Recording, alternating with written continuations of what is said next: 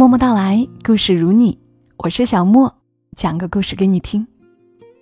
假期的时光过得特别快，听个故事，睡个好觉，迎接接下来的五月时光吧。今晚的故事来自于作者风萧蓝带，公众号是风萧蓝带的拼音手写加阿拉伯数字九九，是大家还想要听到的《螳螂镇》系列当中的一个故事。螳螂镇的三十岁姑娘不想当后妈。故事的女主人公叫松子。周末的早晨，松子从曹溪寺上完香回来，童家生刚把铺子开开，他从烟绿色的木窗里探出头来喊松子：“喂，一大早去哪儿？”松子被他突然的叫喊。吓了一跳，瞪了他一眼。大清早的，吓死人呐！嘿嘿，童家生挠挠头笑了，说：“喝豆浆不？刚磨的。来一碗。”松子进了他的小店，把手套摘了，放桌子上。童家生端了一碗豆浆来，深蓝色上釉的青花碗，奶白色的豆浆。上面飘着切好的玫瑰花丝儿。我去，你这啥豆浆啊？刚研究的玫瑰花豆浆，你尝尝呗，给点意见。松子一口气喝了大半碗，点点头。不错哦，有玫瑰香气。真的？童家生得到肯定，很激动。松子歪过头看他。这个二十五岁的邻家大男孩，在外地闯荡了两年，回到镇上，开了早餐铺。他有着一双星子般的眼睛，笑起来一派天真。松子笃定的点头：“真的。”从童家生的铺子里出来，松子径直回了家。螳螂镇的清晨泛着雾气和露水，冬日萧索。花木苍凉，但还是有顽强的香樟和松柏依旧深绿。松子搓搓冰凉的手，叹了一口气，好像鼓足了很多勇气，才敢推开家里的门。父亲病了很久了，肾衰竭，家里的积蓄花的差不多了。最近两个月。父亲已经彻底放弃治疗，拒绝一切无用的救赎。谁再多劝一句，他就恶狠狠的威胁：“再逼我，我就自行了断。”心情不好时，父亲就把松子的母亲臭骂一顿。母亲是不还嘴的。谁会和一个即将离开的人吵架呢？心情好的时候。他就给母亲梳头。在松子的印象中，那是既温柔又悲悯的画面。父亲的手微微颤抖，母亲的眼神空洞。空气中有一点点腐朽的烟火味儿，灰尘在里面安静的漂浮。每个婚姻的走向，大抵如此，总有一个人要先走，也总留一个人。徒伤悲。父亲这两天状况已经很不好了。今早松子去寺里烧香。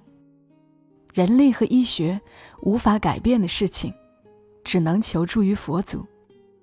可佛祖俯瞰众生，大多时候也是无能为力的。所以松子每天都在等那个结局。之前他在杭州工作，想请假。但主管冷漠地说：“批不了这么长的假，要不等老人去了你再请。”松子听听就受不了，人死了有假又有什么用呢？他只希望能看到活着的父亲，能听到他说话，也能围着炉子一起热乎乎的吃顿饭。于是他辞了职，带着不多的积蓄回到镇上。明知父亲要离开的这种等待。是煎熬的，他也只能在胆战心惊中认命。而母亲就淡定多了，她掩耳盗铃的方式，就是偶尔和隔壁的江婶打打麻将，或者张罗几个适龄的男人，催松子去相亲。你都二十九了，等你爸走了，你一个人要怎么办？母亲经常念叨，但话又像是对自己说的。松子不担心自己，他对婚姻宁缺毋滥，毕竟他还年轻，还有光阴可以挥霍。可母亲呢？松子推门进去，小院里站着一个人，他回转身来，朝松子笑，面容温和。是松子的高中同学梁安，离异，有孩儿，最近见了几次面。怀念起青葱岁月的感情来，对松子有了意思。阳光冲破白雾，透进小院里，松子觉得恍惚，看着梁安拎了很多营养品放在桌上，看着母亲热情过头的招呼他，看着病榻上憔悴的父亲眼底有了光，他就觉得。他的婚姻好像能给很多人带来希望和安慰。那天吃了午饭，松子随梁安去螳螂河边坐了坐，在冬日午后的阳光里，干枯的柳枝在眼前浮摆。就着还算暖和的太阳，他们断断续续的聊了很久的天，但内容空洞客套。没有什么实质性的进展。回来时路过童家生的店，童家生坐在窗边，看了看松子，挤出一丝笑。从那天起，父母一直念叨着梁安，工作不错，家境不错，人也不错，车房都有了，嫁给他，就去市里一起生活，不必窝在螳螂镇了。松子听得耳朵都起了茧子，在心里拼命想了想梁安。梁安像一场莽撞的骤雨，却没法给他留下深刻的涟漪。旧时同窗之意，在记忆里也已模糊不堪。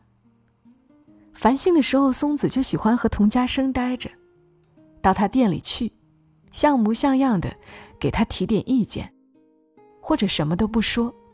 只是坐在窗沿的木桌旁，听听螳螂镇的风声。看这个男孩在案几上和面、蒸馒头。白衬衫、深蓝围裙，短头发，整齐又精神。炉边的蒸汽在他背后形成了幻觉般的白烟。铺子关门的时候，童家生常常骑着那电动车，载他去景区后山。那里有个小小的湖，湖面是泛滥的水葫芦，绿油油一大片铺陈开来。他们坐在湖边看夕阳，童家生知道松子在烦什么。他去看过松子的父亲，他经常讲一些笑话逗松子，然后兀自笑得打滚。松子，你记得回去把笑话讲给伯父听。松子。我明天要蒸豆沙松子包，你来尝尝。松子坐在湖边，经常会觉得回到了小时候。童家生穿着开裆裤，跟在他屁股后头，叫他松子姐，恳求他摘树上的酸枣给他。高中的时候，松子转去市里上学。小学六年级的童家生说：“松子姐，你要好好读书。”长大了我才娶你哦。松子哭笑不得，嚷嚷着把他赶回了家。现在童家生长大了，像一个男人了，他不叫他松子姐了。他依旧年轻、温暖，且富有活力。而松子，快三十岁了，心苦涩又迅速的苍老了。那天回来时，坐在后座的松子，拽一拽童家生的衣服说：“那天你看到那个男的，觉得咋样？”那个啊，不配你。哪里不配？哪里都不配，咋看咋不顺眼，根本不如我。滚！松子扬怒，童家生嘻嘻笑。自从松子回来后，他经常开类似的玩笑。松子也总是用这个字回答他。电动车顺着笔架山的公路飞驰，风打过耳垂，像粗鲁的亲吻。到家时，童家生把车停住，说：“你要嫁给他，你确定？”松子未作声，童家生一本正经地说：“好，就算你一直以来都当我是弟弟。”但我还是要跟你说，我喜欢你，这不是玩笑，是真的。松子愣了愣，小屁孩儿，他嘟囔着，回了家。梁安来的越发频繁，拿出了十足的劲头来追松子。他对松子说：“没想到，还能在失败的婚姻之后遇到你。”松子总是顾左右而言他，低头绞着自己的手指。某一天，梁安走后，父亲把松子叫到床边，忧伤地说：“如果能看到你嫁人，过上安稳的幸福生活，我也就走得安心了。”松子看着父亲，他眼窝深陷。憔悴的像一株随时会倒伏的植物。他走出房间时，步履沉重，像临行前。那天晚上，送走梁安，他走回小巷，树影幽深，猫咪轻盈的在墙头穿过，一个黑影突然跳出来，松子吓了一跳，只听见那个声音说：“走，酒吧来了一个新歌手。”去听听。松子跟着童家生去了酒吧。黑夜里，童家生一直紧紧攥着他的手。小镇的酒吧里大多是外地的游客，气氛松弛又悠闲。他们坐在角落里，灯光在空中投射出斑斓的颜色。新歌手是个男的，声线似河水般苍凉。童家生点了一点酒，还有一个果盘。他摇头晃脑的，跟着哼歌，时不时瞟一瞟松子，满含笑意。松子的心渐渐静下来。自从父亲生病，他好像紧绷的太久了。在嘈杂的环境里，他喝了点酒，缩在沙发上，看着酒吧喧闹的人群。昏昏入睡，那一觉似乎睡了很久。醒来时，歌手已经走了，仅剩三两客人借着酒意诉说心事。童家生安静的看着他，温热的手掌握住他的一只手，眼底似一片深邃的海。松子在那一刻突然想借这个现有的肩膀靠一靠。但也只是想想。踏着月色归家，童家生说：“你是不是嫌弃我，守着一个小店，没房没车没前途的？”松子说：“我一样啊，有什么可嫌弃的？我连店都没有。”童家生忽然雀跃：“真的不嫌弃？不准反悔哦！”他蹦起来，笑嘻嘻的脸上。是极致的认真。松子也笑了，但想了想又说：“你年轻，应该找个比你小的。是政府还是法律规定的？没有规定，那不就结了？我就喜欢你，我不管你几岁。我当你是弟弟，现在不就流行姐弟恋吗？咱们试试。滚！”松子白了他一眼。童家生又凑上来说：“我不是冲动，我知道你会喜欢我的，我等你。你等吧，万一我明天就嫁人了。你真的爱他，真要嫁他？”松子不说话，疾步向前，后面没了脚步声。他回头看，童家生靠在墙边，一脸的垂头丧气。松子忽然觉得心疼。松子问母亲：“一个什么都没有的年轻男人，和一个什么都有的离异男人，怎么选才是对的？”母亲正在给父亲喂一副偏方中药，药罐噗噗冒着热气。他回过头来：“无论怎么选，这个男人将来都会离开你。人生太短了，短的什么都来不及。”松子遇到隔壁的灵婆，也这样问。灵婆说：“丫头，一定要选什么都有的。”当后妈也不怕，怕啥？孩子嘛，打两顿就乖了。没爱情也不怕，爱情有几两，能吃能喝，还是能治病。灵婆咯咯笑着走了，松子忧伤的看着巷口的泡桐树，愣了许久。她不知道其他未婚的女孩子是不是和她一样。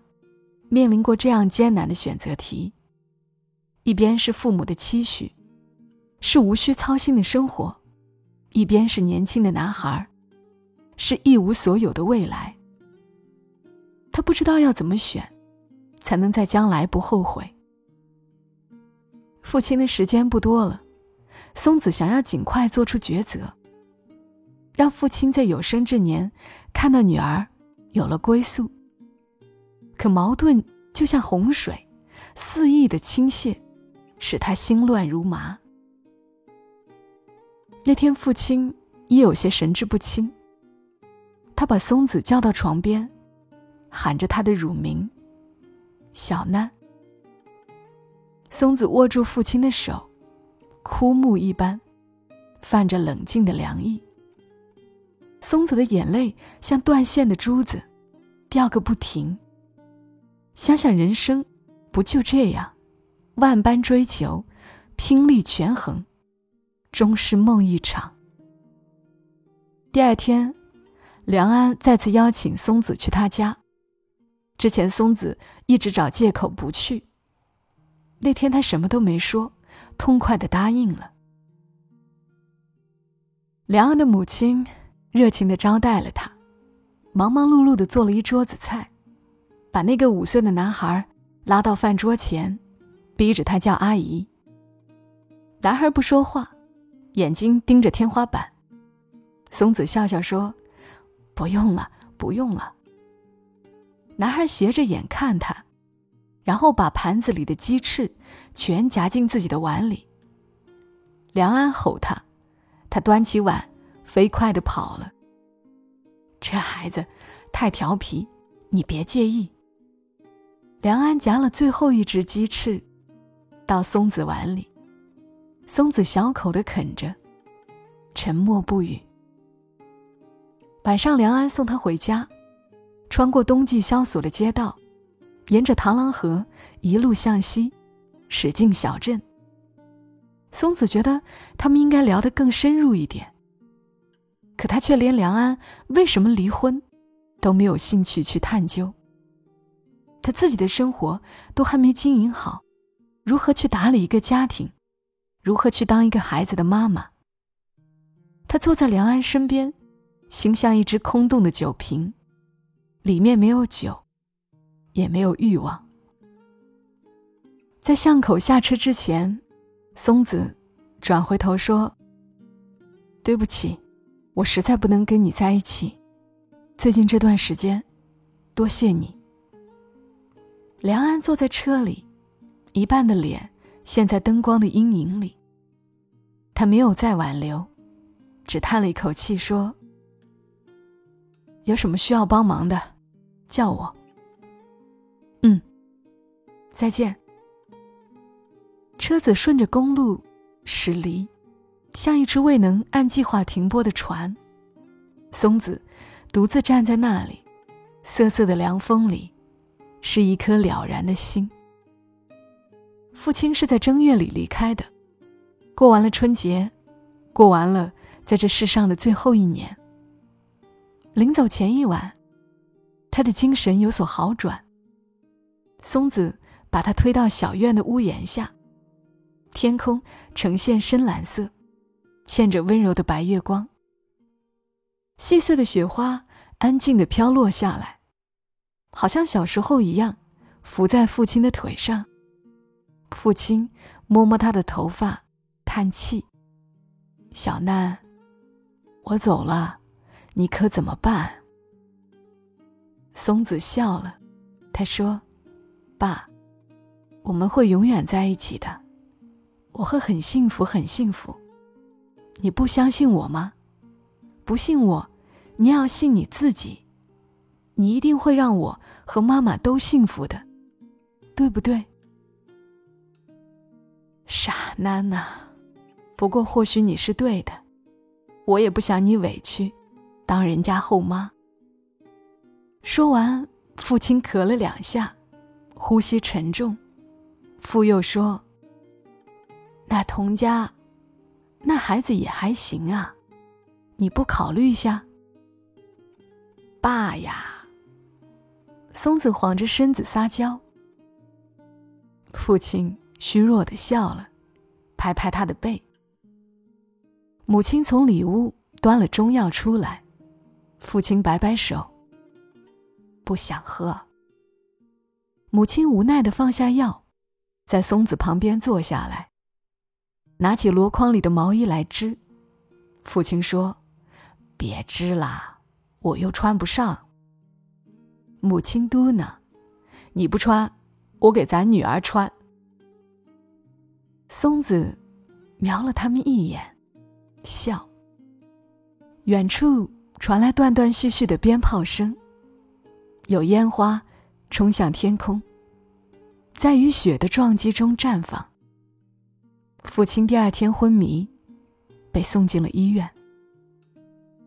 接下来就是一系列松子不想回忆的片段，预知它必然发生，却不愿意相信，它已然发生。所有关于父亲的记忆，被沉淀，被封存，像一枚琥珀，凝结于松子的心上。松子想，父亲的病终于好了，他不再疼痛，亦不再悲伤。办完父亲的后事，松子走了，安顿好母亲，他去了离家五十公里的省城。有朋友做了一个网上商城，约他一起创业。三十岁又怎样？她不应该急着嫁人，不应该急于在仓促之间交付自己的婚姻。既然不知如何选择，那不如不选。现在父亲走了，他得努力赚钱，创造更好的生活。他不希望以后母亲有事的时候，也同父亲一样。他不希望，以后母亲有事的时候，也同父亲一样，为了不给家人增加负担，为了不给女儿留下债务，而选择最保守、最心酸的方式，走完最后那一程。松子要用一个女人的肩膀，扛起另一个女人的晚年。童家生来送他。在小镇的路边，他递给松子还在热乎的豆沙松子包。他和童家生拥抱，拍拍他的后背。找个适合你的女孩子，我永远是你姐。童家生笑着说：“还好不是输给那个男人，我还不至于太绝望。”松子挥挥手，拖着行李走进车站。旅途中的人群熙来攘往，他走在丧父之后的天空下，觉得未来还是广阔且充满希望的。那一天，松子穿着母亲织就的灰色毛衣，穿着这件本来属于父亲的毛衣，坐上了去省城的客车。螳螂镇的春天来了，蓝雾树发了新芽，沉寂了很久的枯木逢了春。客车驶离小镇，拖在车尾的笔架山呈现青灰色，绵延的悬在天际。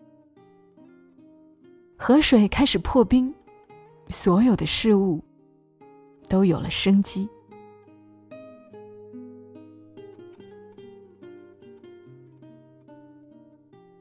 好了，故事读完了。虽然读的时候会觉得松子和童家生在一起也很甜呐，但到最后又很感谢风向蓝带带给了我们这样一个结局：松子要用一个女人的肩膀扛起另一个女人的晚年，多酷啊！不是被动的选择，而是自己主动去寻找。也喜欢最后一句话。河水开始破冰，所有的事物都有了生机。希望我们所有人的生活都是如此，困难过后，总有生机。我是小莫，谢谢你听到我。在节目播放页左下角有个购物车，是我向大家推荐的草本魔法灵芝黑咖啡，好喝又纯粹，还很方便的一款黑咖啡。我发现有些听友会默默的。通过买咖啡的方式来支持我，在这儿非常谢谢大家，但千万别忘记了，购买时要找天猫客服报小莫的名字，可以领取优惠券，这个优惠券是可以重复领的。好啦，祝你夜好眠，小莫在深圳和你说晚安。